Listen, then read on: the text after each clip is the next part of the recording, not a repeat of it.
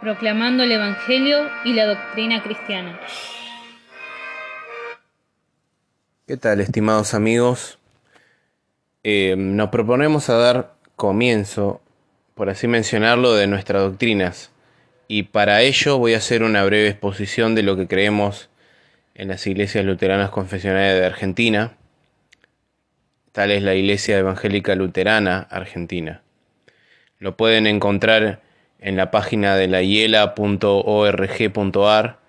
barra en que creemos en un breve comprendido.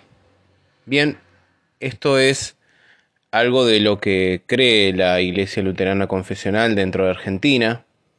Sí, está fundamentada sobre la doctrina de la Biblia y no es una nueva organización, no es una, una secta o una denominación, sino que es la antigua Iglesia cristiana en la manera que los apóstoles la concibieron en sus orígenes, pero en su forma y apariencias actuales. A continuación, presentamos un breve resumen de lo que cree y enseña la Iglesia Luterana. Verdades fundamentales. La Biblia. Los luteranos enseñan que la Biblia es, en todos sus términos, la palabra de Dios. Consecuentemente, todos los hechos relatados son absolutamente verdaderos.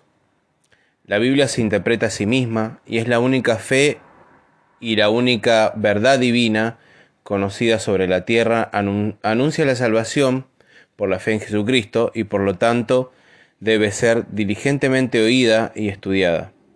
Y como referencias tenemos a Segunda de Pedro 1:21, Primera de Corintios 2:13, Juan 5:39, Lucas 11:28. Dios trino. Los luteranos enseñan que Dios es trino. Esto es, un solo Dios en tres personas, Padre, Hijo y Espíritu Santo. Estas tres personas son iguales. Ignorar o negar uno es rechazar a todos. El Dios Trino es el Creador y Redentor y Santificador. Referencias bíblicas. Deuteronomio 6.4, Mateo 28.19, Juan 5.23, Primera de Juan 2.23, Génesis 1.1, Primera de Juan 2 del 1 al 2, Romanos 15.13. El hombre. Los luteranos enseñan que el hombre no es producto de una evolución, sino que fue hecho por Dios en un acto directo de creación le fue dada un alma inmortal, dotada de perfecta santidad y creada para vivir eternamente. Al no permanecer en obediencia a la voluntad divina, rompió con la comunión íntima con Dios y quedó totalmente inclinado al mal y sujeto a la muerte. Por eso, en su estado natural, no puede por cualquier poder o fuerza de su parte restablecer las relaciones con Dios. Y referencias bíblicas tenemos Génesis 2.7, 1.27, Génesis 3, Salmos 14.3, Romanos 5.12, Isaías 64.6, Salmos 143, 2, Primera de Corintios 2.14. La ley de Dios. Los luteranos enseñan que la ley de Dios exige pensamientos, palabras y acciones perfectas.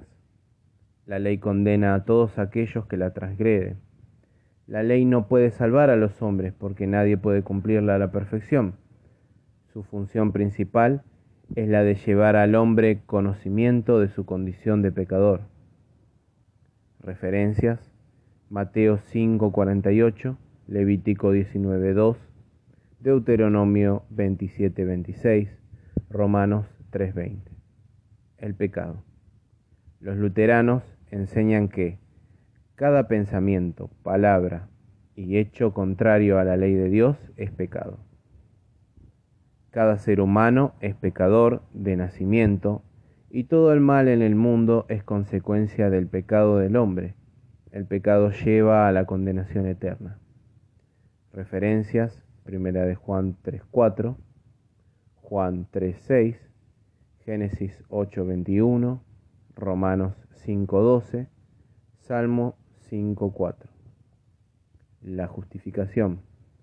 Los luteranos enseñan que todo cuanto era necesario para la reconciliación del mundo con Dios fue hecho cuando Jesucristo, cargando con el castigo que merecían los hombres pecadores, dio su vida en la cruz y resucitó. Dios, a causa de la obra de Jesucristo, declaró a la humanidad libre de la deuda y culpa del pecado.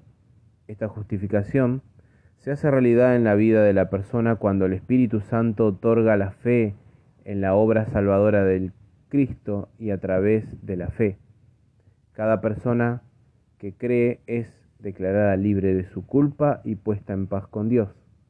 Las referencias bíblicas las encontramos en 2 de Corintios 5, 19, Romanos 5, 18, 19, Hechos 10, 43, Romanos 3 del 22 al 24, 28, Efesios 2, 8. La gracia.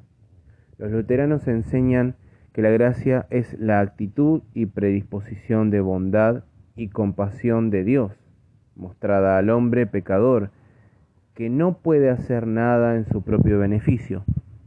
Dios viene en favor del hombre aun cuando el hombre está en contra de Dios. La gracia es gratuita porque no está basada en ningún mérito u ofrecimiento de parte del hombre. Dios se encarnó en Jesucristo para beneficiar a toda la humanidad. Todos han sido declarados justos a través de Él, y esta invitación de gracia se extiende a todos, si bien solo se benefician con ellas quienes la reciben por fe. La gracia de Dios es revelada en el envío de Jesucristo como hombre, en la justificación del pecador, en su regeneración por el Espíritu Santo y en su glorificación. Las referencias bíblicas las encontramos en Romanos 11, 6, Efesios 2 del 1 al 10, Romanos 5, 20 al 21, Romanos 3, 21 al 31, Tito 3, 3 al 7. El Salvador. Los luteranos enseñan que Jesucristo es el Hijo de Dios y que es igual al Padre en todos los sentidos. Y también es el Hijo de la Virgen María, que fue hecho hombre a fin de que pudiese redimir al mundo.